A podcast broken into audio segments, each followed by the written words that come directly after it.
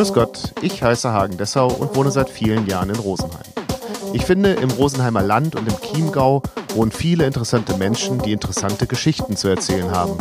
Und das machen sie in meinem Podcast. Hallo Welt hier Rosenheim.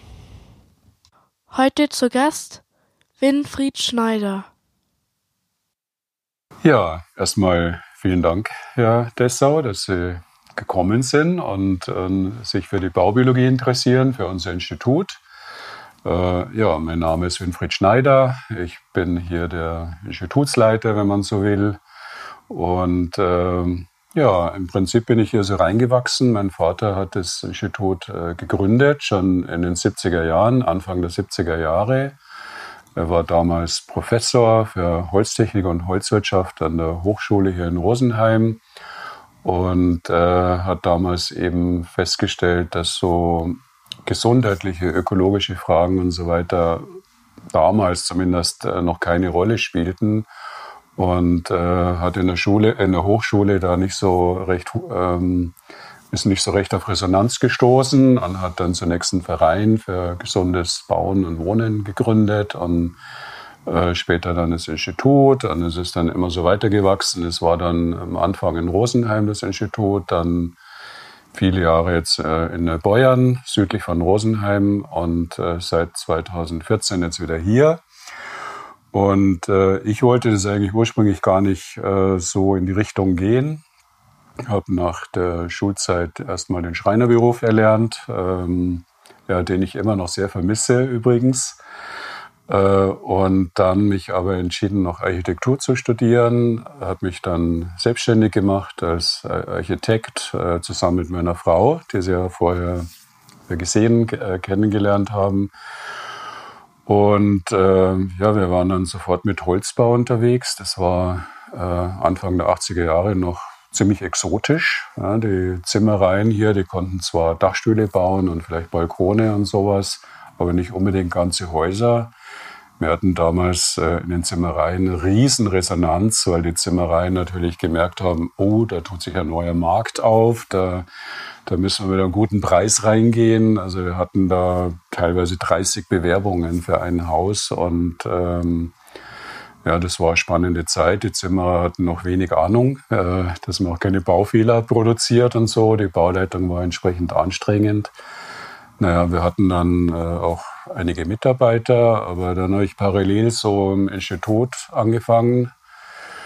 Äh, mein Vater hat gemeint, ja, du baust doch da Holzhäuser und, und könntest da nicht mal welche vorstellen ähm, äh, bei unseren Fernlehrgangsteilnehmern oder im Rahmen unserer Seminare und Beratungen und so weiter. Ich gemeint, ja, kann ich gerne machen. Und ähm, ja, und dann gab es damals auch schon den Fernlehrgang, den wir rausgeben. Fernlehrgang Baubiologie heißt der.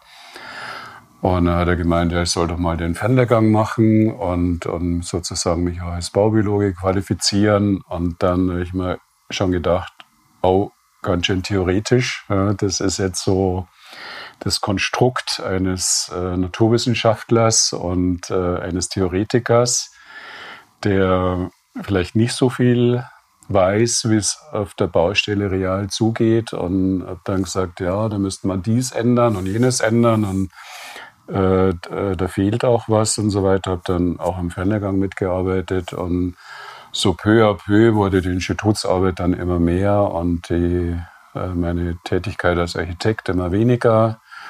Und äh, ja, so vor 10, 15 Jahren habe ich dann mit der Architektentätigkeit weitgehend aufgehört. Ein bisschen was mache ich immer noch. Ähm, und habe 2010 dann auch die Geschäftsführung übernommen, äh, einfach altersbedingt, also was mein Vater betrifft, altersbedingt. Und äh, ja, es ist eine spannende Arbeit. Ähm, wir können viele Menschen erreichen, wir machen Beratungen, Zertifizierungen, bilden vor allem Baubiologinnen und Baubiologen aus. Ähm, einmal ähm, ja, einfach als Weiterbildung in diese Richtung und aber auch als Spezialisierung in Richtung Messtechnik und Raumgestaltung und Energieberatung. Ja, herzlich willkommen, Herr Schneider. Haben Sie ja schon ein weites Feld abgesteckt, mit dem wir uns jetzt beschäftigen werden. Ähm, vielleicht mal als allererstes, was bedeutet es, wenn man über Baubiologie spricht? Ja, das ist eigentlich relativ einfach zu erklären. Es bedeutet ähm, gesundes und nachhaltiges und auch, sage jetzt mal, gut gestaltetes Bauen und Wohnen. Und äh, was unser Steckenpferd immer ist, dass wir die Dinge ganzheitlich betrachten wollen. Also ich sage immer, ein Gebäude, das schön ist, ist nicht unbedingt gesund und auch nicht unbedingt nachhaltig. Oder ein Gebäude, das besonders ökologisch, besonders nachhaltig ist, ist noch lange nicht besonders schön und äh, noch lange nicht besonders gesund und so weiter. Und da gehört schon einiges dazu. Ja. Also der Anspruch von meinem Vater war immer, dass Baubiologen, Baubiologen alles können. Äh, vor, dieser, vor diesem Wunsch haben wir uns eigentlich schon vor 20, 30 Jahren verabschiedet. Ja. Man braucht heute ein Team von verschiedenen Fachleuten. Ähm, also ich sage jetzt mal Gestalter, Techniker, Naturwissenschaftler, ähm, Messtechniker und so weiter. Äh, Handwerker natürlich, Künstler vielleicht sogar, äh, die halt interdisziplinär, wie man so schön sagt, also fachübergreifend zusammenarbeiten. Und damit die gut zusammenarbeiten können, braucht man halt eine gemeinsame Grundausbildung. Die Sie anbieten hier. Die wir anbieten, ja. genau. Sie hatten eben gerade gesagt, eigentlich wollten Sie gar nicht in diesen Bereich der Baubiologie gehen. Ähm, aber gab es einen Punkt, wo Sie gesagt haben, ja, nat natürlich mache ich das. Also mhm. war das ja. Arbeiten mit Holz äh, der Ursprung, wo man dann gesagt hat, dann ist der logische Schritt, in die Richtung weiterzugehen? Nee, das ist jetzt so die falsche Beschreibung. Also ich bin halt äh, auch ein bisschen der Praktiker, praktischer Anschlag. Das heißt, ich habe auch den Schreinerberuf eigentlich geliebt, ja, einfach das Handwerkliche, das Künstlerische.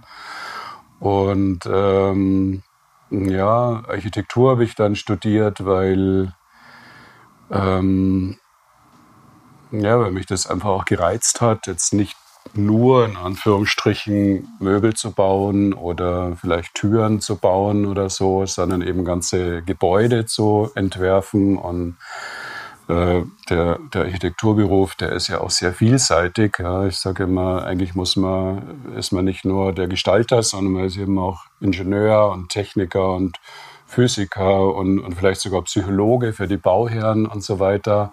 Also das hat mich gereizt. Ähm, also ich bin nicht so der Spez Spezialist für, für bestimmtes Fachgebiet, sondern sehe mich eher so als Generalist. Das entspricht zu meinem Naturell.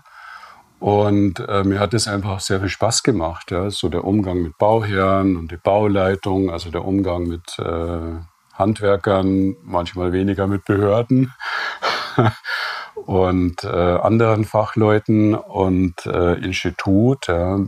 Das äh, kann man sich wahrscheinlich schon schnell denken. Das ist halt auch sehr viel theoretische Arbeit. Also ich komme halt jetzt in der Regel nicht mehr so auf die Baustelle raus. Ich bin auch nicht mehr planend aktiv ich habe halt jetzt, äh, sitze halt jetzt eher am Schreibtisch, am Computer und äh, entwickle schlaue Texte oder ähm, beschäftige mich mit irgendwelchen Formeln und, und bauphysikalischem Wissen, naturwissenschaftlichem Wissen und so weiter. Äh, natürlich hab, gebe ich, gehe ich manchmal raus, halt Vorträge und, oder, oder Beratungen und so weiter.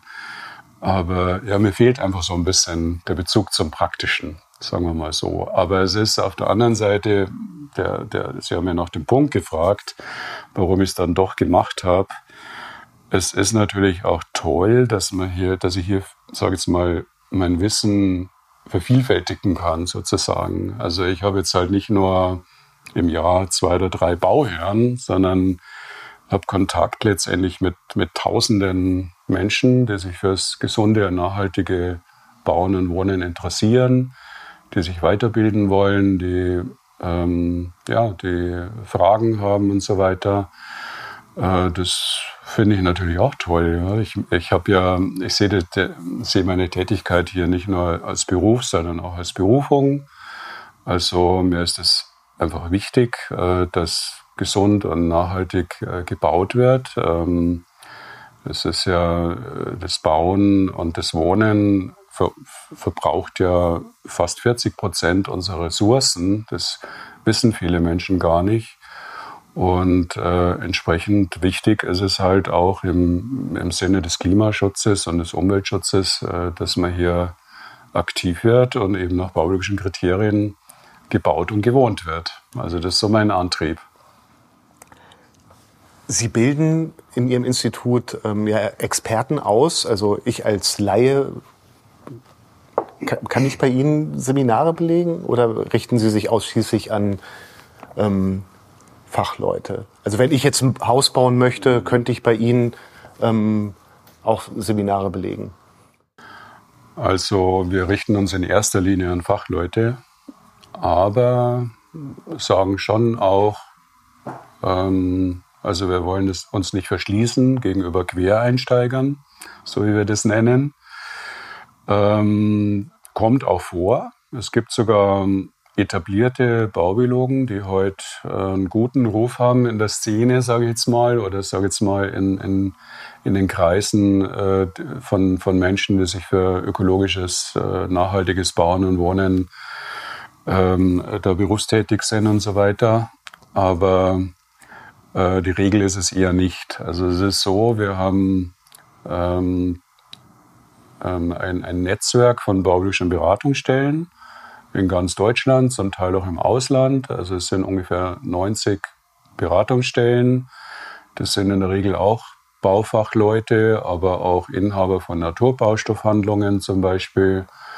Ähm, und äh, die halt sich zum Baubiologen oder als Baubiologin qualifiziert haben und ähm, die dann eher so, jetzt sage ich mal, mit den Laien oder mit also in Anführungsstrichen normalen Bauherren halt zu tun haben und die beraten, die die Planung machen, die die Energieberatung machen, die in die Häuser reingehen und, und äh, halt schauen, sind da Schadstoffe, sind da Schimmelpilze, die, die das auch messen können und, und eben dann beraten können, wie man das richtig saniert. Und sage jetzt mal, hinter denen stehen halt wir wieder äh, sozusagen als Backlink und äh, weil die stoßen natürlich auch manchmal an ihre Grenzen, an ihre fachlichen Grenzen und brauchen dann halt wieder den fachlichen Support. Und die bilden wir dann halt auch wieder weiter. Aber Sie können als Laie theoretisch hierher kommen, sich beraten lassen oder wir empfehlen in eine unserer Beratungsstellen. Oder Sie können, wenn Sie sich interessieren, also es gibt auch Bauherren, die sagen, ich will es selbst wissen, ja, was da passiert wie man ein gesundes, ein, ein nachhaltiges Haus baut. Äh, die machen dann auch den Fernlehrgang und manchmal ohne Prüfung. Man muss die Abschlussprüfung ja nicht machen, die ist ja freiwillig. Ähm, manchmal auch mit Prüfung. Und äh, interessanterweise sind so Quereinsteiger oft besser in der Prüfung als die sogenannten Fachleute, die die Nase manchmal ein bisschen weit oben haben und äh, meinen, sie wüssten ja schon alles. Ja. Man will sich dann ja auch keine Blöße geben, wahrscheinlich. Ja, wir begleiten die unsere Teilnehmer natürlich auch ein bisschen, nehmen die ein bisschen an die Hand. Und äh, wenn das Quereinsteiger sind, dann empfehlen wir natürlich schon, dass sie sich ergänzend zu dem Fernlehrgang da oder dort vielleicht nochmal ein anderes Seminar besuchen oder ein bestimmtes Buch vielleicht noch zulegen, äh, um das Grundwissen, das einfach teilweise noch fehlt, äh, ja, entsprechend zu ergänzen. Sie haben ja eben gerade gesagt, Ihr Vater hat das Ganze auf den Weg gebracht. Heißt das, wenn ich heute einen, einen Baubiologen treffe in Deutschland, ähm, hat er auf jeden Fall Bezug zu, zu Ihrem Institut? Also war das Rosenheimer Institut oder das Neubeuerner der, der Ursprung des baubiologischen Wohnens in Deutschland?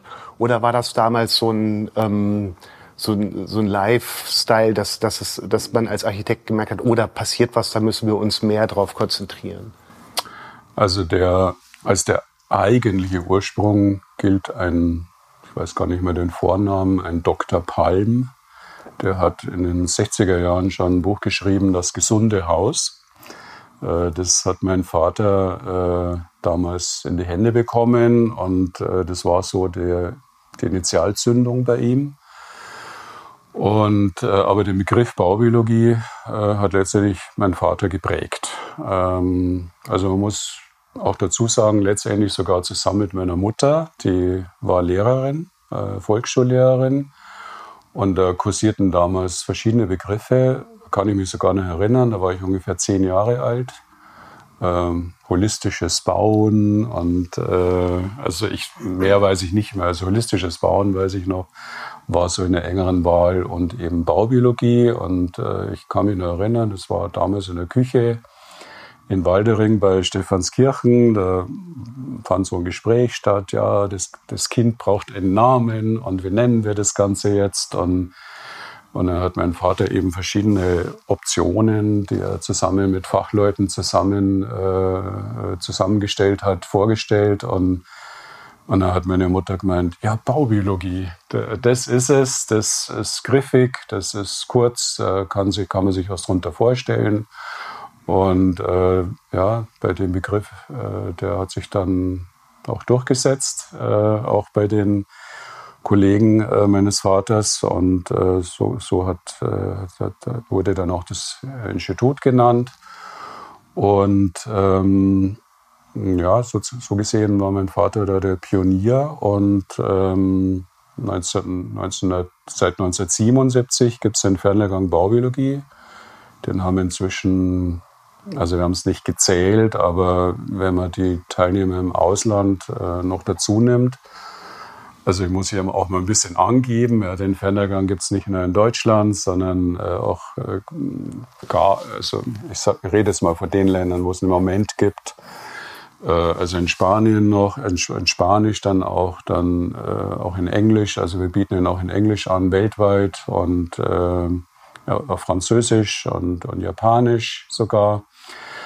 Und äh, also wenn man die alle zusammenzählt, dann sind es bestimmt schon über 20.000 äh, ausgebildete Baubiologinnen und Baubiologen. Und äh, ja, letztendlich ist das der Ursprung. Und alles andere, was es heute so gibt, äh, wie Verband Baubiologie, Verband Deutscher Baubiologen, nee, Moment, äh, Bundesverband Deutscher Baubiologen und ähm, viele andere Institutionen, sind letztendlich, ähm, sage jetzt mal, aus, aus diesem Netzwerk dann mit entstanden. Als ich das erste Mal das Institut gesehen habe hier, habe ich gedacht, ach schau, so, sowas gibt es jetzt auch. Mhm. Obwohl es ja eigentlich ein alter Hut ist.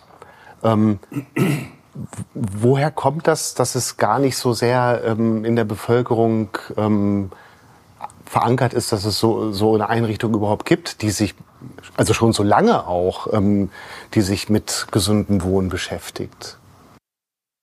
Ich denke, das hat viele Ursachen. Also äh, das Bauwesen ist in meiner Wahrnehmung äh, generell oder zumindest war, also inzwischen tut sich ja sehr viel, aber war generell viele Jahrzehnte sehr träge. Ähm, es gab eingeschlagene, etablierte Wege.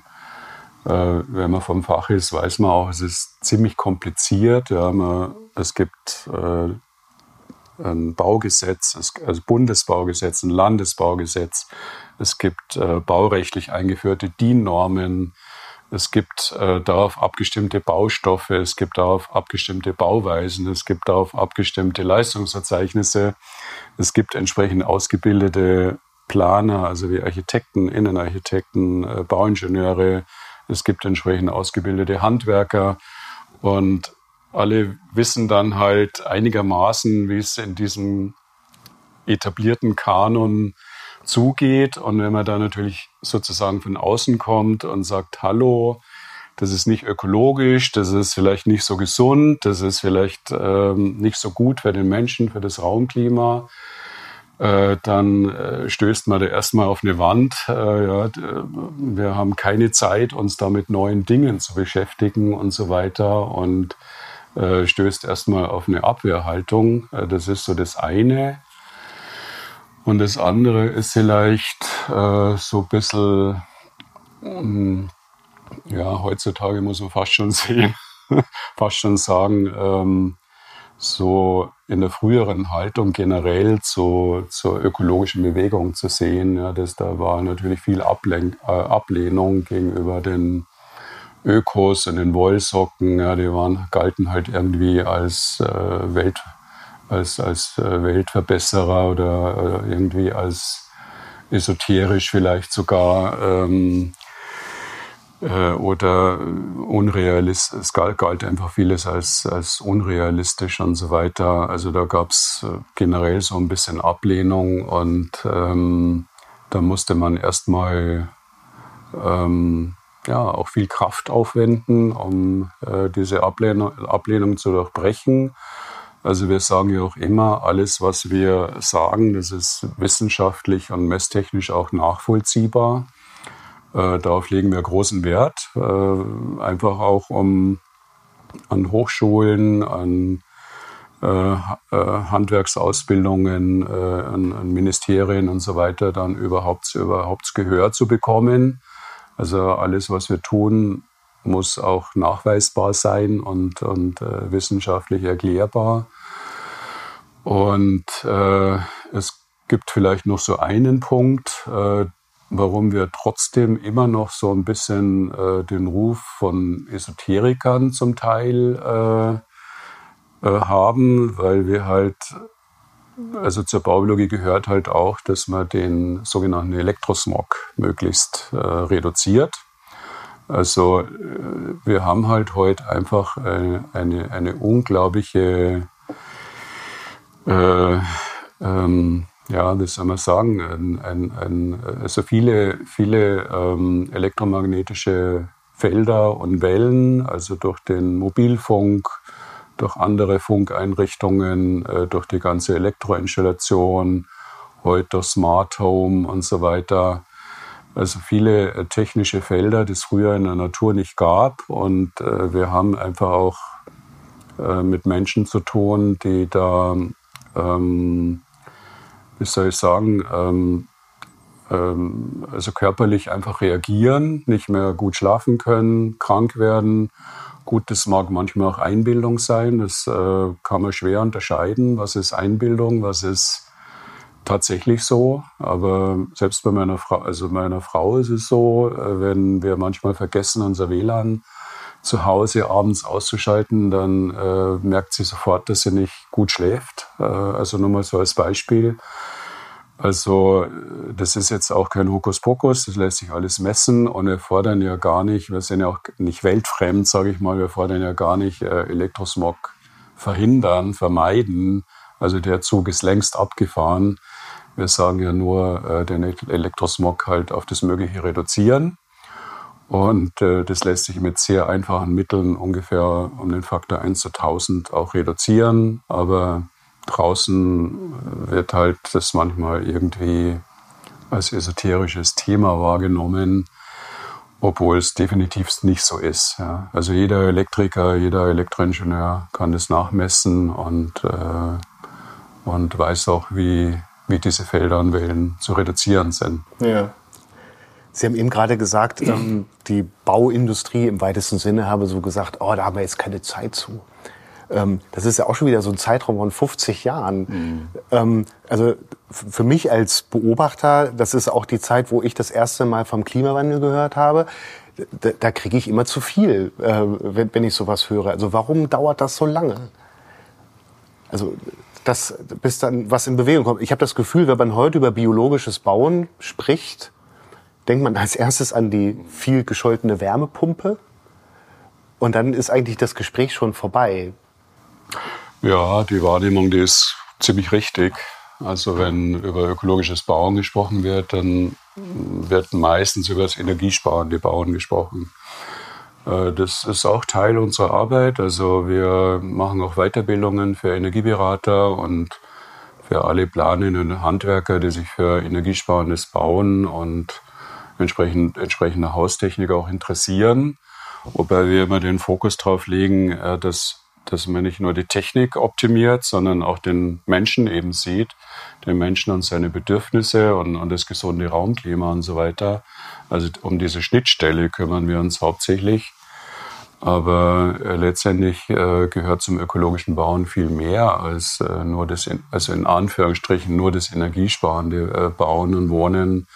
Da gehört eben auch dazu, ja, wie viel Energie brauchen wir zum Beispiel für die Herstellung äh, der Baustoffe, ähm, und für den Transport der Baustoffe und ähm, lässt, lassen sich die Materialien später wiederverwenden, recyceln.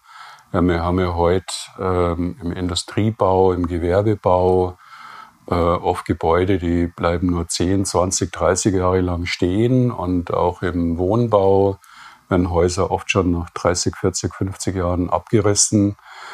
Und äh, was passiert dann mit den Baustoffen? Ja, wir haben äh, heute ähm, das, das, Müllaufkommen in Deutschland wird ganz überwiegend von äh, Baustoffen geprägt und äh, da muss sich unbedingt was ändern. Also ähm, wir hatten, ich kann mich erinnern, ein, äh, wir hatten äh, mal eine Doktorarbeit unterstützt, die hieß das global recyclingfähige Haus und der Dr. Löffler heißt der, Löfflert, der, das, das war eine Doktorarbeit, da gibt es auch ein Buch dazu und der hat vor 30 Jahren schon ein Haus entwickelt, das sich zu 98,5 Prozent recyceln lässt.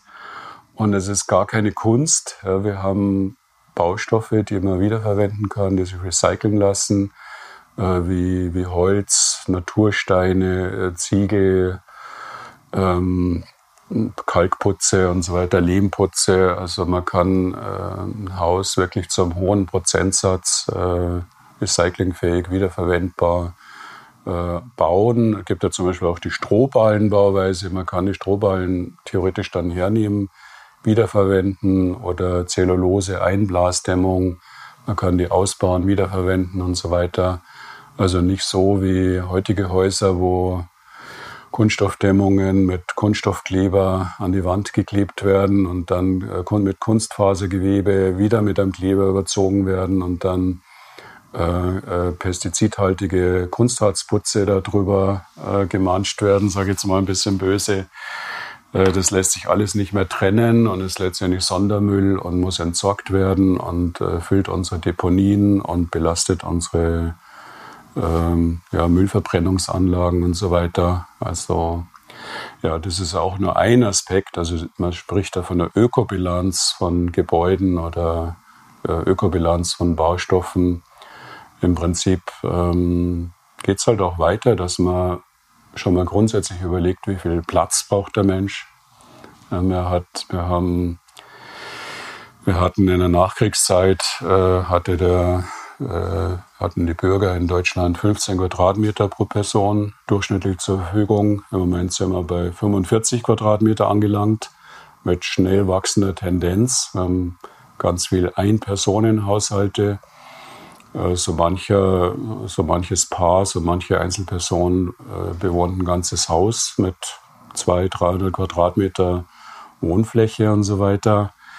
Das, ist, äh, das muss alles beheizt werden, es muss unterhalten werden, gepflegt werden und so weiter. Das ist natürlich alles unökologisch und ja, und dann kommt natürlich auch noch dazu, ähm, dass es viele Baustoffe gibt, die halt unsere Gesundheit belasten. Und ähm, sage jetzt mal, eine kranke Gesellschaft ist auch nicht ökologisch, ist auch nicht zukunftsfähig.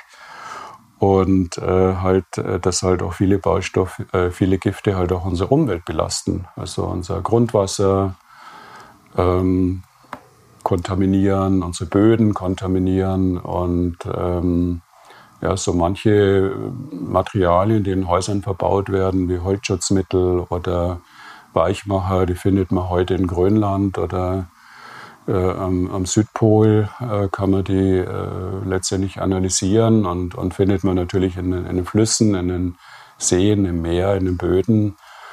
Und äh, gerade arbeite ich an einem Artikel über die PFAS, wenn man sagt, PFAS, also Poly, na, ich sag's jetzt, sag's jetzt lieber nicht.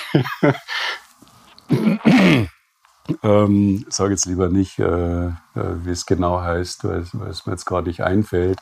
Aber das sind halt äh, Chemikalien, die eigentlich nicht abbaubar sind und die äh, inzwischen in allen, fast allen Böden der Welt äh, auffindbar sind und das wahrscheinlich noch in 500 Jahren.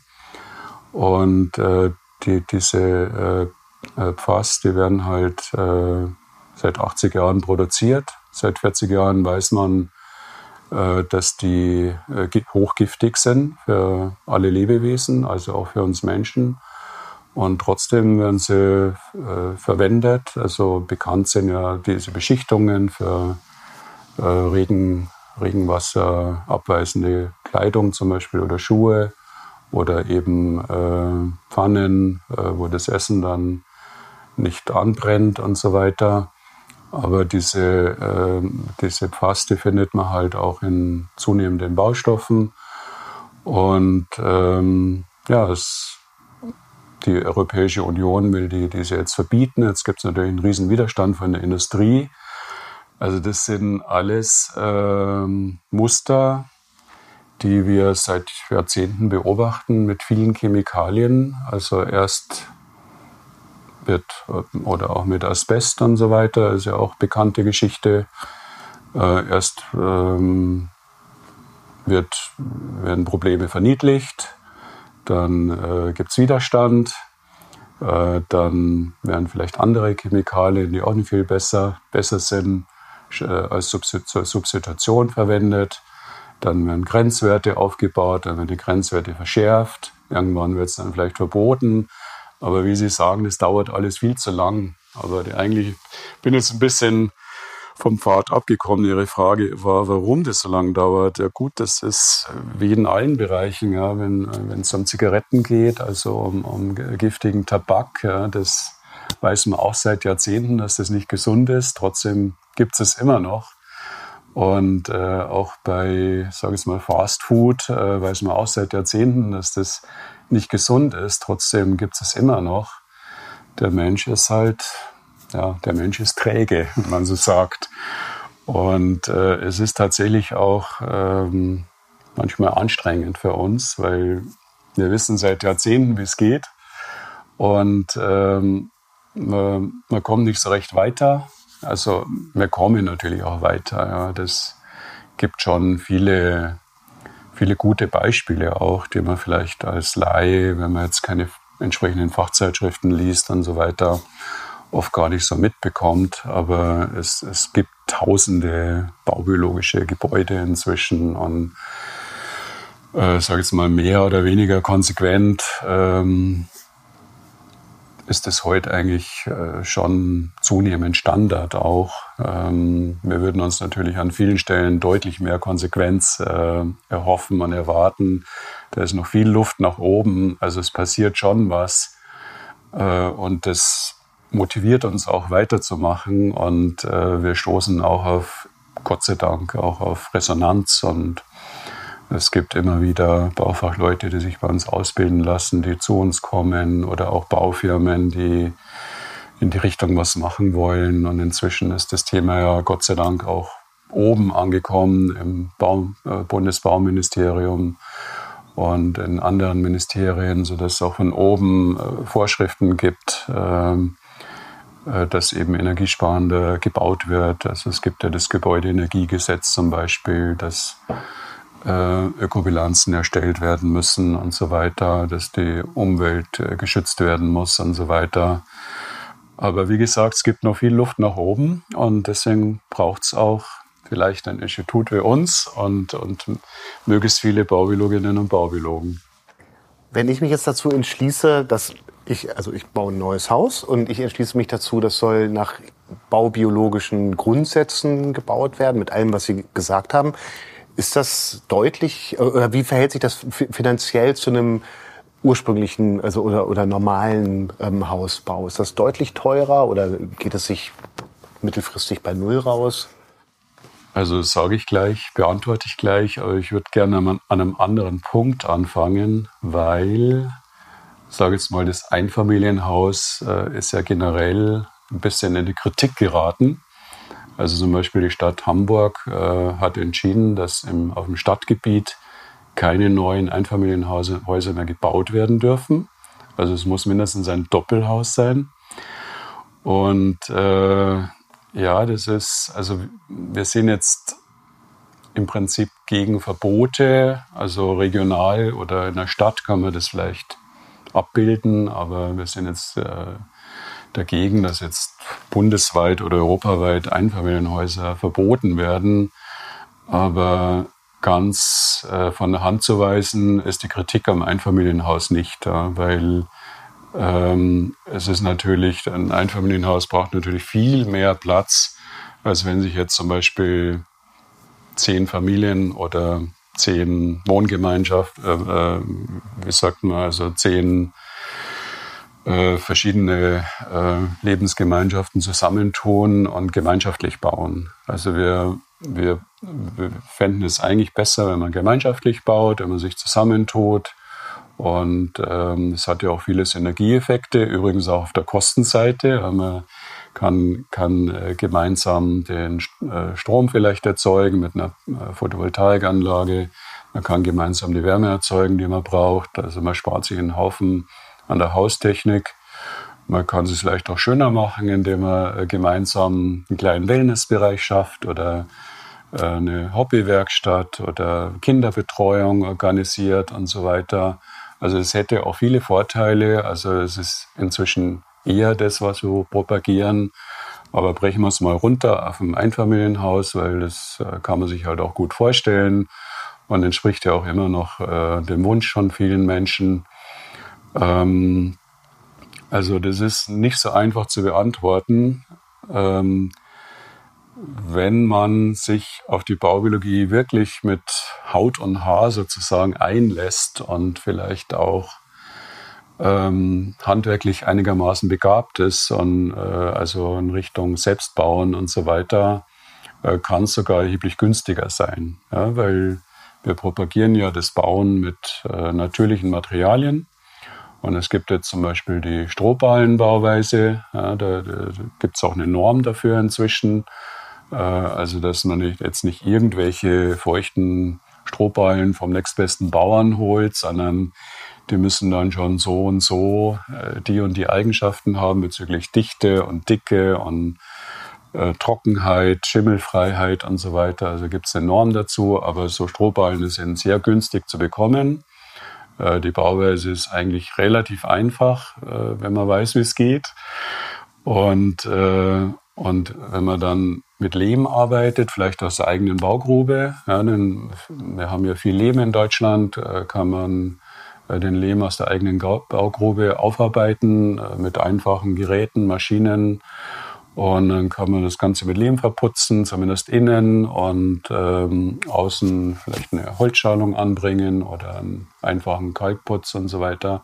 Also dann kann es viel billiger sein. Aber das ist jetzt mal nicht unbedingt jedermanns oder jeder Frau's Sache. Und ähm, manche wollen es halt vielleicht konventioneller und äh, das kann die Baubiologie genauso. Ja, ich sage jetzt mal ein Ziegelbau, Bau ist äh, ein Gebäude aus Ziegel oder auch ein moderner Holzrahmenbau oder Holzmassivbau und so weiter ähm, von äh, entsprechend äh, qualifizierten Baufirmen und so weiter. Äh, das ist auch alles möglich. Da sagt man schon so, ist ungefähr 10% teurer.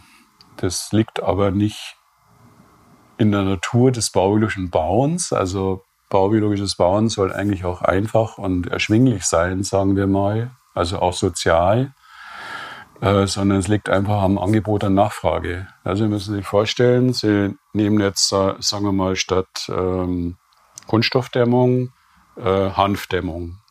Kunststoffdämmung ähm, deckt ungefähr, ich habe jetzt die Zahlen nicht so genau, aber 70 Prozent der Dämmung besteht aus Kunststoff.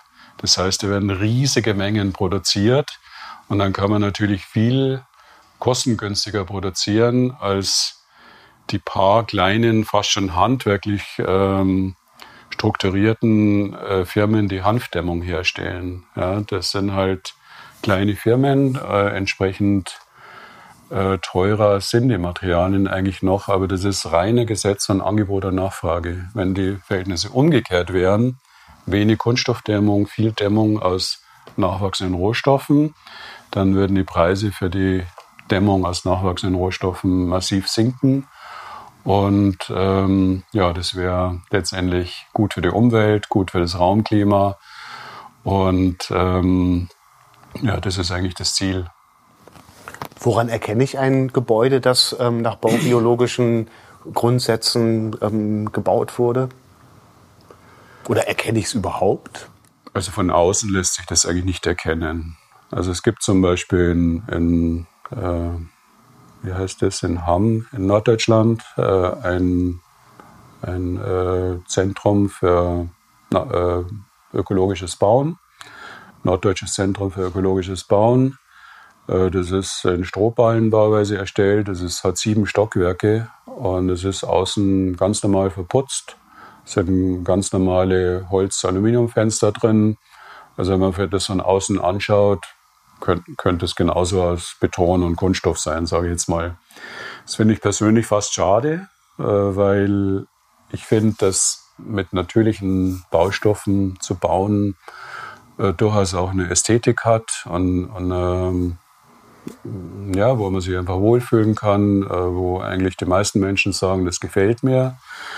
Äh, also man kann es auch zeigen, äh, wenn man mit baulichen Baustoffen baut, aber eigentlich ähm, kann das ganz konventionell ausschauen. Ja. Das, also ich meine, sagen ganz normaler Ziegelbau, sage jetzt mal mit Kalkputz. Ja, der Laie kann es jetzt nicht unbedingt erkennen, ob das jetzt ein Kunstharzputz ist oder ein äh, Kalkputz ist äh, mit, also jetzt die bauliche Variante Kalkputz, Silikatfarbe vielleicht drauf innen vielleicht Kalk, Kalkfarbe als Boden, ein Holzboden oder, oder aus Kork oder vielleicht ein Naturfaserteppich ähm, und ähm, kann ganz kon konventionell ausschauen oder es kann aber auch, sage ich jetzt mal, so einen Öko-Touch haben äh, mit gröpperen Lehmputzen zum Beispiel, also wie, wie es jeder mag, also gröppere Lehmputze oder Manche sagen auch, ich mache hier einfach ganz einfache Dielen rein aus Fichtenholz und die müssen auch gar nicht oberflächenbehandelt sein. Die nehmen mit der Zeit eine Patina an, so wie, das, so wie man das vielleicht von, von unseren äh, Berghütten kennt. Ja, die sind, sind jetzt nicht frisch geschliffen und, und lackiert, sondern da laufen die Leute mit ihren Skischuhen und mit ihren Bergschuhen drüber und dann wird das einmal im Monat wird das mit einer äh, äh, Seifenlauge wird das mal ein bisschen durchgeschrubbt. Äh, äh, das hat auch seinen Reiz. Ja. Mein Berghütten ist vielleicht ein ganz gutes Beispiel. Also wir sind ja hier in Rosenheim, also kennt fast jeder auch Berghütten. Äh, die haben ja durchaus ihren Charme, ja, obwohl es jetzt nicht alles so geschleckt ist und nicht alles so hygienisch ist und so weiter. Also so kann es auch ausschauen, es kann aber auch ganz konventionell ausschauen. Aber würde ich es merken, wenn ich im Gebäude bin? Also Sie sagen, von außen sieht es konventionell aus, aber hätte oder hat, hat so ein Gebäude von innen dann eine andere Stimmung?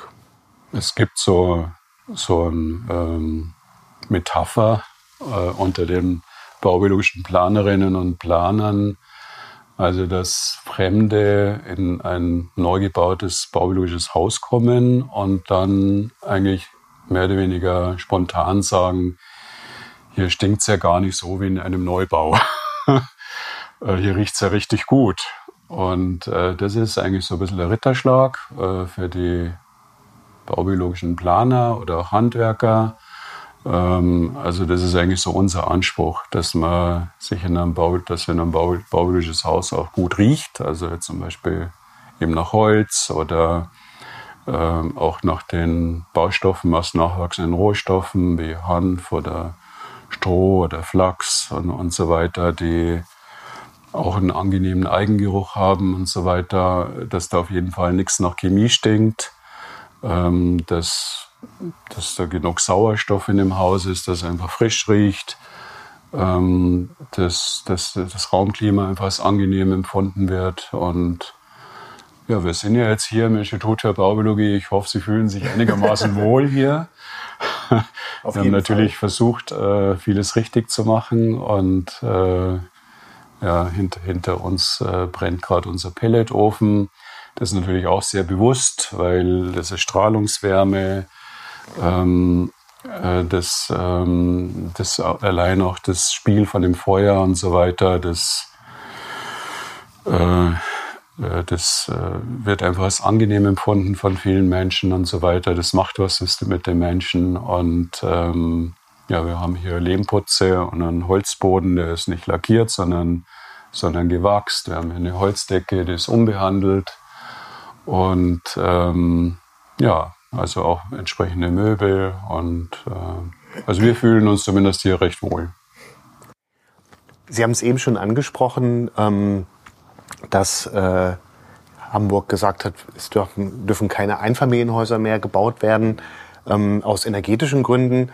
Ähm, wie werden wir in Zukunft bauen? Also es ist ja auch so, dass die, ähm, die Betonwerke ähm, ihren CO2-Ausstoß radikal äh, senken müssen.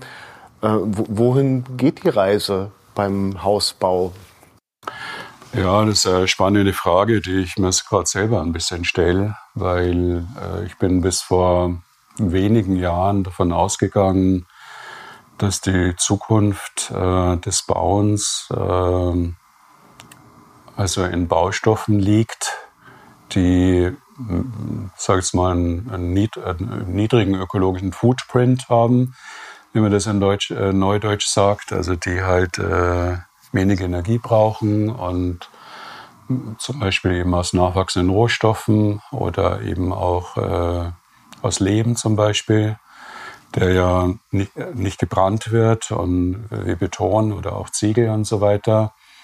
Inzwischen geht die Reise aber ein bisschen in eine andere Richtung. Sie haben es eigentlich schon ein bisschen gesagt. Ja, die äh, Ziegelindustrie, die macht enorme Anstrengungen, um ähm, die Ziegel energieneutral herstellen zu können. Also ähm, stellen sich zum Beispiel ein Windrad äh, neben ihre Produktionsstätte, ähm, machen auf die Produktionsstätten äh, Photovoltaik, ähm, nutzen Wärme, machen Wärmerückgewinnung in der Herstellung, ähm, bieten Recycling an von, von Ziegeln und so weiter. Also äh, dass da geschlossene Kreisläufe entstehen. Also die Reise wird wohl dahin gehen, dass wir weiterhin ähm, die bekannten Baustoffe haben, wie Ziegel oder Porenbeton oder eben auch Beton, aber dass die Hersteller halt äh, Anstrengungen unternehmen, um die, den Energieaufwand für die Baustoffe halt erheblich zu reduzieren dann ist es ja auch in Ordnung, solange da keine Gifte drin sind und so weiter ähm, und, es, und, ein gutes Raumklima erzeugt wird, dann haben wir da auch wenig dagegen einzuwenden.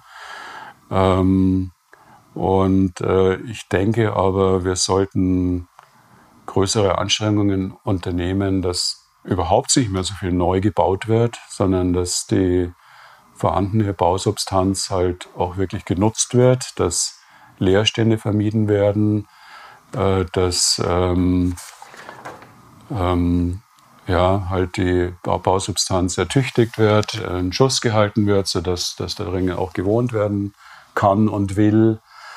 Und äh, ja, da und dort auch Nachverdichtung in Form von Aufstockungen, Anbauten. Ja, wir haben viele Situationen, wo ähm, kleine Gebäude auf großen Grundstücken stehen. Ähm, da könnten wir vielleicht ein bisschen mehr Anreize schaffen, dass, da, dass die Gebäude vielleicht vergrößert werden, indem aufgestockt wird, indem angebaut wird und so weiter.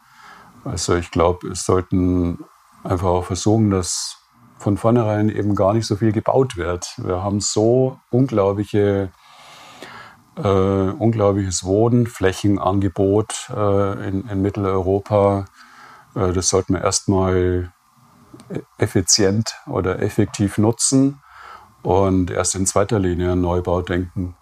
Aber widerspricht sich das nicht, wenn man immer wieder hört, dass es so eine Wohnungsknappheit gibt? Ähm, wenn, wenn Sie sagen, dass es eigentlich äh, so, so viel äh, Wohnraum gibt, ist das der, den Sie meinten, dass ich heute auf 45 Quadratmeter lebe? Ja, also die Wohnungsknappheit gibt es eigentlich nicht behaupte ich jetzt mal, sondern äh, Männern gibt es nur partiell, also in überwiegenden Städten, also überwiegend in Großstädten, aber auch äh, Mittelstädten wie, wie Rosenheim eben auch. Ähm, das hat ähm, letztendlich viele Ursachen. Also die äh, für aus unserer Sicht, also nicht nur aus unserer Sicht, aber der, der Ansicht äh, schließen wir uns an. Ähm, wir sehen da schon äh, zum Teil seit Jahrzehnten eigentlich schon, also man hat das vor Jahrzehnten eigentlich schon äh, vorhergesagt und so kommt es auch, ähm, dass man halt, ähm, wie soll man sagen, die, die Infrastruktur in, auf dem Land äh, eher schwächt, geschwächt hat. Wir haben gerade die Diskussion, dass kleinere Krankenhäuser schließen, äh, schließen Schulen, äh, schließen Kindergärten, äh, schließen, schließt die Nahversorgung, also äh, früher der Tante Emma Laden, später dann auch der Supermarkt auf dem Land. Äh, das heißt, das Land wird immer unattraktiver, äh, für, vor allem für junge Familien, die vielleicht auch Kinder haben, äh, Kindergärten brauchen, Schulen brauchen, Nahversorgung brauchen, Jobs brauchen. Dadurch drücken halt immer mehr Menschen in die Städte. Ähm, das müsste in diesem Ausmaß nicht so sein. Es gibt ja durchaus auch größere Dörfer, die früher in sich funktioniert haben, äh, oder zumindest kleine Städte, sage jetzt mal Städte unter 20.000 Einwohner, äh, die jahrzehntelang gut funktioniert haben und auch immer noch gut funktionieren könnten. Also wir haben heute, wenn man das deutschlandweit oder erst recht europaweit betrachtet, äh, teilweise halbleere Städte, Städte, kleinere Städte, die zurückgebaut werden, vor allem in Ostdeutschland, wo Plattenbauten, äh, Neubau äh, oder noch gut funktionierende Gebäude abgerissen werden, weil es keine Mieter mehr gibt, keine Nachfrage mehr gibt. Also da könnte man gerade heute in Zeiten, wo man ja übers Internet und Computer und äh, gut miteinander vernetzt ist und wo äh, Homeworking und so weiter möglich ist, ähm, effektiver, glaube ich, äh, entgegenwirken. Und damit würde schon mal der Druck auf die Städte äh, reduziert werden. Und auch innerhalb der Städte gibt's gäbe es viele Möglichkeiten, um, sag ich mal, mit dem vorhandenen äh, Wohnraum effektiver auszukommen, um da zusätzliche Menschen noch aufnehmen zu können. Also wir haben es ja schon gesagt, also erstmal ist der Wohnflächenbedarf äh, des Einzelnen äh, zu hinterfragen. Möcht, ich möchte da niemand was vorschreiben, dass er nur so und so viel Quadratmeter äh, nutzen darf, aber man könnte auch Anreize schaffen. Also es gibt, gibt zum Beispiel auch im Internet auch schon so Wohntauschbörsen. Ähm, also mal der Klassiker, ja, ein alter Mensch, der vielleicht seinen Partner schon verloren hat, wohnt noch in seinem Einfamilienhaus mit 100 oder 200 Quadratmeter und ähm, würde vielleicht sogar ganz gerne anders wohnen. Ja, nicht so allein, vereinsamen, sondern in einer kleinen Gemeinschaft, äh, findet aber keine Alternative, beziehungsweise es ist so kompliziert, ähm, als alter Mensch dann sein Haus zu verkaufen und, und sich räumlich zu verändern. Die bräuchten also Hilfe, Hilfestellungen, von der, äh, die vielleicht von der Stadt und so weiter ähm, organisiert werden könnte oder von der Gesellschaft. Und er, bräuchte natürlich auch bezahlbare Alternativen. Oder ein anderer Mensch wohnt vielleicht in einer Wohnung mit, ich sage jetzt mal 120 Quadratmeter, die ist ähm, relativ günstig und die kleine Wohnung würde genauso viel kosten. Äh, da bräuchte es vielleicht auch, äh, dann sagt er natürlich, dann bleibe ich lieber in der Wohnung mit den 120 Quadratmetern und gehe nicht in eine kleinere Wohnung, mit, sagen wir, 60 Quadratmeter, der genauso viel kostet. Also da könnten wir vielleicht auch überlegen, kann man da vielleicht mit irgendwelchen finanziellen Anreizen, steuerlichen Mitteln und so weiter ähm, ja, den Weg in die Richtung erleichtern. Und wie schon gesagt, ähm, man könnte vielleicht sagen, lieber also Gemeinschaftsprojekte fördern statt das Einfamilienhaus. Und ähm, ja, wie ja auch schon gesagt, mehr Aufstockungen, Anbauten, Leerstände vermeiden. Es gibt mehr Leerstände, als den meisten bewusst ist. Also man spricht in Großstädten teilweise von Leerständen von, von 10 bis 20 Prozent, ähm, weil es einfach attraktiv ist, eine Wohnung zu kaufen, die leer stehen zu lassen und zu warten, bis die Wohnung mehr wert ist. Oder, und äh, da könnte man durchaus, könnte durchaus der Gesetzgeber aktiv werden und ähm, äh, das mehr oder weniger ja, verbieten oder zumindest Anreize schaffen, dass Leerstände eben vermieden werden. Und ähm, ja, wir bräuchten wahrscheinlich, also wir haben ja jetzt in Rosenheim zum Beispiel eine City Managerin. Äh, wahrscheinlich bräuchte es äh, inzwischen auch, äh, sage jetzt mal, Wohnungsnotmanager, die, die sich einfach um die Menschen kümmern, die einmal Wohnraum suchen, äh, aber auch äh, sich darum kümmern, äh, dass der vorhandene Wohnraum effektiver genutzt wird. Jetzt wird ja davon gesprochen hier in Rosenheim, dass so viel Leerstände im ähm, Einzelhandel äh, entstehen. Also irgendwelche Ketten ziehen aus und so weiter. Karstadt ist ein großes Thema. Könnte man diese Leerstände umwidmen? Wäre das etwas, was Sie reizt, dass Sie sagen, ähm, da entwickeln oder da können wir ein Konzept entwickeln, wo viele Menschen auf vergleichsweise wenig Raum ähm, biologisch günstig leben und da auch noch gerne leben. Ja, äh, auch, auch schon wieder ein schöner ergänzender Vorschlag äh, in die Richtung. Aber es, ist sowas denkbar? Also kann man auf jeden Fall. Ja. Es gibt äh, in Deutschland und, und, weltweit inzwischen viele äh, Beispiele, wo ehemalige Industriegebäude oder gewerbliche Gebäude äh, umgebaut werden äh, zu Wohnzwecken gerade auch für, für gemeinschaftliches Wohnen, äh, für, für Studenten zum Beispiel und, und aber durchaus auch für Familien, eigentlich letztendlich für jeden Menschen geeignet. Und äh, wir haben auch in Rosenheim, also wie Sie ja schon sagen, auch etliche Gewerbebauten, die leer stehen oder nur noch peripher als Lager irgendwie genutzt werden und so weiter. Äh, da, da gäbe es sicher auch viel Potenzial auf dem Gebiet zum, zur Idee des ähm, biologischen Bauens gehört auch die Stadtentwicklung, Infrastruktur, so habe ich sie am ja. Flyer entnommen. Ja. Ähm, wie, wie, weit ist Rosenheim äh, auf dieser Ebene der Stadtentwicklung, der baubiologischen Stadtentwicklung? Ja, da würde ich die Metapher von, von vorher nochmal äh, schon anstrengen wollen. Also da wäre noch einige Luft dann oben.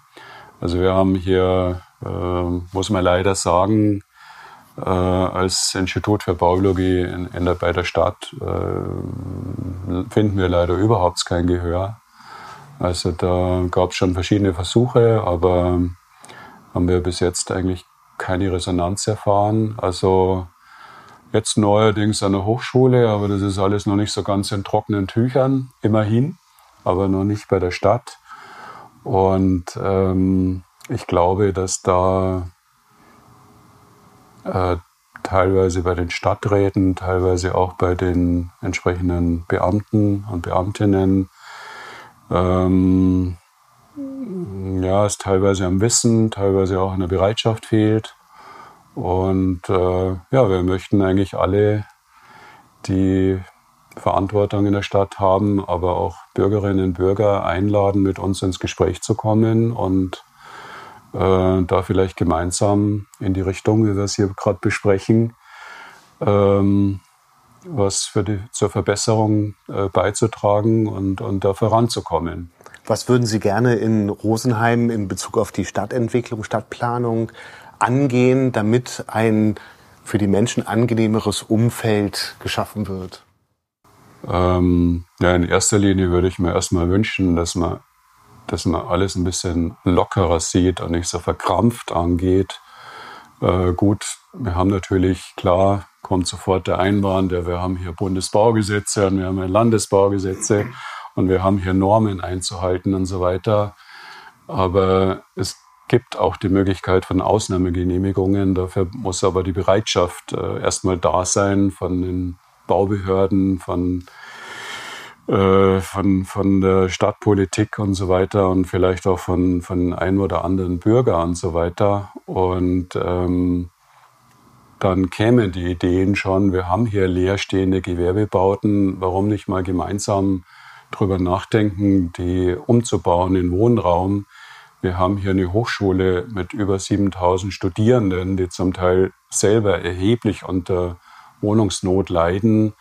Äh, wir haben hier Studierende, die Architektur studieren, die Innenarchitektur studieren, die äh, und andere Bauingenieurwesen studieren, die werden alle ganz heiß drauf, ähm, mal selbst sich auszuprobieren und, und mal Gebäude mit eigenen Händen. Wir haben hier äh, auch viele Zimmerer und so weiter, die, die sich weiterbilden an der Hochschule, die mit eigenen Händen ähm, Gebäude sanieren würden und ausbauen für eigene Wohnzwecke oder und so weiter. Es gibt solche Beispiele auch in Deutschland. Ähm, also einfach ein bisschen mehr Innovationsgeist, ein bisschen mehr äh, Spaß am, am, Bauen, am Denken. Äh, es wird immer alles sofort immer abgewürgt. Und äh, ich war vor, bin vor, vor zwei Jahren ungefähr auch mal eingeladen worden äh, zu, vom, von einem Stadtrat. Da ging es um das Thema Tiny Houses in, in Rosenheim. Also wer nicht weiß, was ein Tiny House ist, Tiny House ist im Prinzip ein kleines, transportfähiges Häuschen, das auf einem Fahrgestell steht und das man zum Beispiel ähm, an einer bestimmten Stelle, wo einfach noch ein bisschen Platz ist, hinschieben kann wo vielleicht eben unsere Studierenden dann da drin wohnen können. Die könnten es, ja, sage ich vielleicht gleich, gleich noch was dazu. Also da gäbe es sicher auch viele äh, Stellen in Deutschland, wo, wo man so ein Tiny House vorübergehend mal äh, in Deutschland habe ich jetzt gesagt, also auch in Rosenheim, wo man so ein Tiny House vorübergehend mal hinstellen könnte. Und, äh, und mein Vorschlag war eben, da mal mit der Hochschule Rosenheim zusammenzuarbeiten und äh, dass die Studierenden eben, eben diese Tiny Houses selber entwerfen und, und bauen und dann da auch mal ein oder zwei oder drei Jahre dran wohnen dürfen und so weiter. Ist alles nur ein kleiner Baustein. Ich habe ja schon gesagt, Aufstockung, Anbauen, Umbauen, äh, vielleicht ein gemeinschaftlich Wohnen und so weiter. Aber Tiny Houses wären auch da oder dort eine Möglichkeit, um den äh, Menschen hier äh, ihren attraktiven Wohnraum zu schaffen. Und ähm, ja, einige Stadträte waren recht aufgeschlossen, die fanden die Idee gut. Und andere waren noch sehr zurückhaltend. Ja, wie ist es dann mit den Mülltonnen und wie ist es mit dem Wasseranschluss und wie ist es mit der Energie und was sind es überhaupt für Menschen, die sowas machen? also solche Fragen kamen da. Und da sehe ich halt schon, es ist ja schon auch teilweise, ja, sage jetzt mal so konservative Haltung. Man, man, will halt das immer weitermachen, was man schon kennt. Also äh, über das, was wir hier sprechen, das bräuchte halt auch mal ein bisschen, ein bisschen neuen Wind hier. Ja. Was für, ein was für ein Gebäude würden Sie gerne mal im Sinne der Baubiologie auf Vordermann bringen? Welches Gebäude? Ja jetzt hier in Rosenheim. Zum Beispiel oder das Bundeskanzleramt, wenn es nach diesen Vorgaben gebaut ist. Äh, also wenn, dann denke ich mal, ich, zugegebenermaßen habe ich mir die Frage so konkret noch nicht gestellt. Aber ähm, das ist jetzt natürlich auch ziemlich heikel, weil ich will jetzt auch äh, niemand da, äh, sage jetzt sozusagen in der Öffentlichkeit anprangern oder ähnliches. Ähm, aber ich, also ich spreche es jetzt mal ein bisschen indirekt an. Also wir haben hier ein neu ein Mehrfamilienhaus äh, in der näheren Umgebung unseres Institutes. Ähm, ja, das wurde ähm, halt konventionell gebaut mit ganz viel Polystyroldämmung und mit Kunstharzputz, also wie man es halt kennt, ja, mit viel Beton und einer riesigen Tiefgarage äh, für die Autos und äh, mit einem großen Grundstück drumherum, äh, wo eigentlich nichts passiert, außer dass der Hausmeister einmal im Monat mit seinem Rasenmäher, wie sagt man, Sitzrasenmäher kommt und, ähm, und den Rasen mäht und äh, das Grundstück ansonsten völlig unattraktiv ist äh, für die Bewohner und es sind auch Kinder in dem Haus und natürlich auch für die Kinder. Also da blutet mir die Seele, muss ich sagen, weil man hätte es einfach ein bisschen anders bauen können, um die Gemeinschaft in dem Haus zu fördern, natürlich auch ökologischer bauen können mit äh, ökologischen, baubiologischen Baustoffen hier aus der Region. man hätte die vielleicht auch mal über die Tiefgarage nachdenken können, man vielleicht einfach Carsharing macht äh, unter den Bewohnern und statt zehn Autos vielleicht damit drei Autos auskommt. Und ähm, die müssen vielleicht auch nicht in der Tiefgarage stehen, sondern können dann, weil es ja nur drei sind, auch vielleicht dann draußen in einem Carport stehen oder so. Und äh, vor allem auch das Grundstück drumherum ähm, könnte man natürlich viel attraktiver machen. Also ich denke da an Mietergärten, äh, an Selbstversorgung, ähm, Selbstversorgung bedeutet ja auch, äh, dass, man, dass, dass man weniger Lebensmittel in die Städte, Städte äh, transportieren muss und so weiter.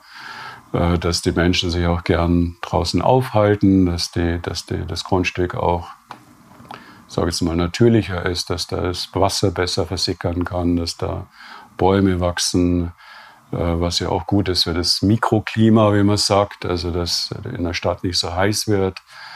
Also solche Beispiele gibt es jede Menge, äh, nicht nur in Rosenheim, in jeder europäischen Stadt. Und äh, da muss ich jetzt gar nicht ein bestimmtes Objekt rauspicken. Also da können wir morgen spazieren gehen, dann kann ich Ihnen 100 Beispiele in einem Spaziergang zeigen. Das Jahr 2023 geht zu Ende. War es ein gutes Jahr für ähm, die Baubiologie? Für Sie im Kleinen, aber auch für die Szene im, im Großen, soweit Sie die. Hui, schwierige Frage. Sie wissen ja, der Bau, Bauwirtschaft geht es gerade sehr schlecht. Es gab einen regelrechten Absturz. Wir hatten in der Bauwirtschaft äh, Sonderkonjunktur seit der letzten Wirtschaftskrise 2008. Also seitdem brummt's auf dem Bau ähm, mit Renditen, die waren vorher nicht vorstellbar.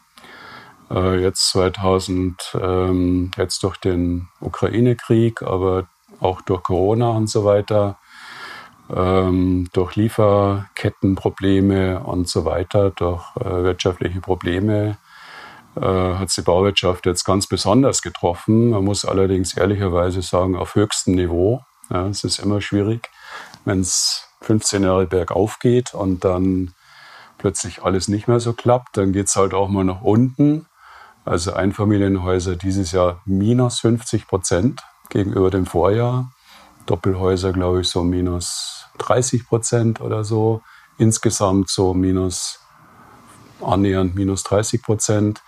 Also wir glauben, dass es nächstes Jahr sich wieder fängt, das Ganze, auf etwas niedrigerem Niveau, aber dass das jetzt nicht weiter groß nach unten geht. Ähm, also so gesehen war es jetzt für die Baufirmen äh, eher ein, sage ich jetzt mal, noch kein schwieriges Jahr, weil die meisten hatten noch Aufträge vom letzten Jahr, aber ein beängstigendes Jahr und das wird jetzt Spuren hinterlassen äh, nächstes Jahr. Die, die Spuren, die merken auch wir zum Teil schon, dass Menschen ängstlicher sind, halt zu bauen, zu sanieren. Ähm, sage jetzt mal Vorbehalte für das baubiologische Bauen eher wieder ein bisschen größer geworden sind. Man macht dann wieder das, was, was man kennt, ähm, ähm, was sich etabliert hat und so weiter. Aber es gibt auch äh, gute Entwicklungen, wie zum Beispiel, dass die das Gebäudeenergiegesetz, dass man da inzwischen auch eine Ökobilanz für, für die Gebäude erstellen muss. Also wie viel Energie steckt schon in den Baustoffen drin. Es gibt äh, Fördermittel von der Kreditanstalt für Wiederaufbau, äh, wenn man eine gute Ökobilanz hat. Ähm, ja, also sagen wir mal so, das Umweltbewusstsein generell, also das zeigen alle Umfragen, ist leider ein bisschen zurückgegangen. Äh, die Menschen sorgen sich halt jetzt mehr um, gerade mehr um ihren Arbeitsplatz, um die Wirtschaft, ähm, vielleicht auch um äh, die Einwanderungspolitik und so weiter. Also Umwelt ist ein bisschen nach hinten gekippt. Aber das sind immer so Wellen und äh, ich bin eigentlich zuversichtlich. Also sagen wir mal so, alles in allem wenn man das aufwiegt, Pro und Contra, ein neutrales Jahr vielleicht für die Baubiologie. Ähm, aber wir sind zuversichtlich, dass es wieder besser wird und auch besser werden muss, weil wir haben enorme Umweltprobleme, wir haben vor allem eine Klimaerwärmung, die wirklich ähm, Grund zu großer Sorge gibt. Äh, ich habe ja auch zwei äh, inzwischen erwachsene Töchter, die haben schon mal Tränen in ihren Augen, ja, wenn sie an ihre Zukunftsperspektiven denken, äh, gerade was die Klimaerwärmung betrifft und alles, was damit zusammenhängt. Äh, ja, ich sage jetzt mal einfach, wir sehen die Baubiologie als Teil ähm, der Klimaschutzpolitik, der Umweltpolitik auch und ähm, und, äh, und äh, deswegen bin ich auch der Meinung, es muss, es muss mehr Baubiologie geben, weil äh, das Bauen eben einen großen Teil der Umwelt- und Klimaprobleme ausmacht. Dann wünsche ich Ihnen viel Erfolg, alles Gute für das kommende Jahr, auf jeden Fall schon mal und bedanke mich für das wunderbare Gespräch. Vielen Dank, Herr Schneider. Ja, gerne, Herr Dessau.